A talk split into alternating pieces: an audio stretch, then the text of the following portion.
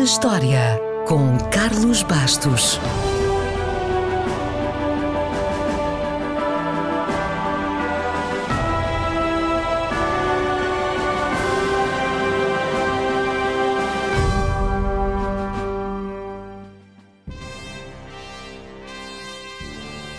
Começou por ser Alexandre.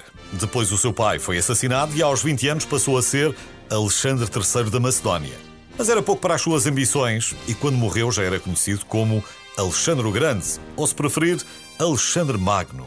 A pergunta é: como é que ele conseguiu ser tão grande? Bom, em primeiro lugar, Alexandre nasceu num berço touro e aos 13 anos, para o educar, o seu pai resolveu contratar como professor Aristóteles. Nada mais, nada menos do que um dos maiores cérebros de todos os tempos e um dos pais da filosofia ocidental. Sem dúvida que Aristóteles teve um enorme impacto na vida do jovem Alexandre. Em segundo lugar, quando o pai foi assassinado, Alexandre herdou um reino forte e um exército experiente. Foi esta conjugação perfeita de cérebro e de exército competente que o lançou para as várias campanhas que duraram todo o seu reinado. Começou por invadir a Pérsia. E depois de vários confrontos, a guerra foi finalmente decidida na Batalha de Gaugamela. Faz hoje precisamente 2351 anos que Alexandre o Grande derrotou Dário III e conquistou a Pérsia. Esperto como era, percebeu logo que a melhor maneira de manter o controle sobre os persas era agir como um.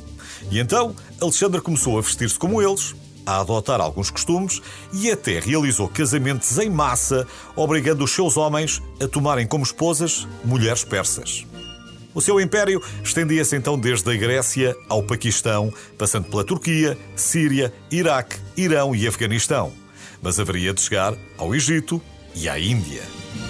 Aos 30 anos, tinha criado um dos maiores impérios do mundo antigo, com mais de 5 milhões de quilómetros quadrados. Só Gengis Khan conquistou mais terra quase 1500 anos depois. E Alexandre não conquistou mais porque não o deixaram. Depois de 10 anos seguidos a combater e depois de já ter conquistado a Índia, os seus homens quiseram voltar para casa.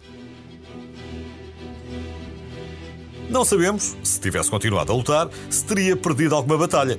Mas como não continuou, a sua folha de jogo ficou em branco.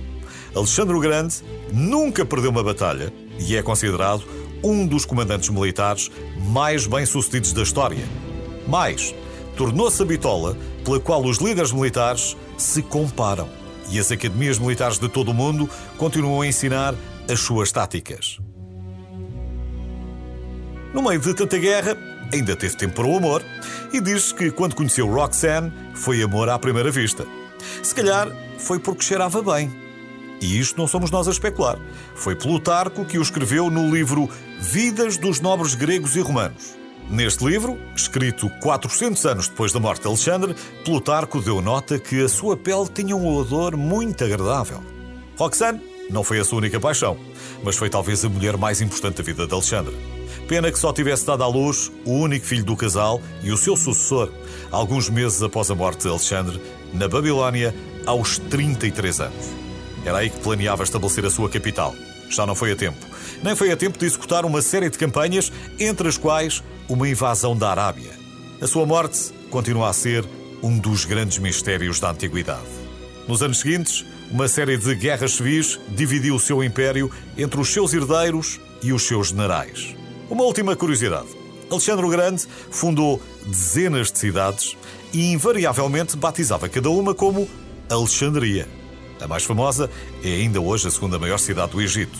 Mas, para que não se diga que não tinha imaginação para mais, perto do local da batalha e da vitória mais difícil da campanha na Índia, Alexandre fundou outra cidade e batizou-a com o nome do seu cavalo favorito, que foi mortalmente ferido nessa batalha. Seu nome? Bucéfalo.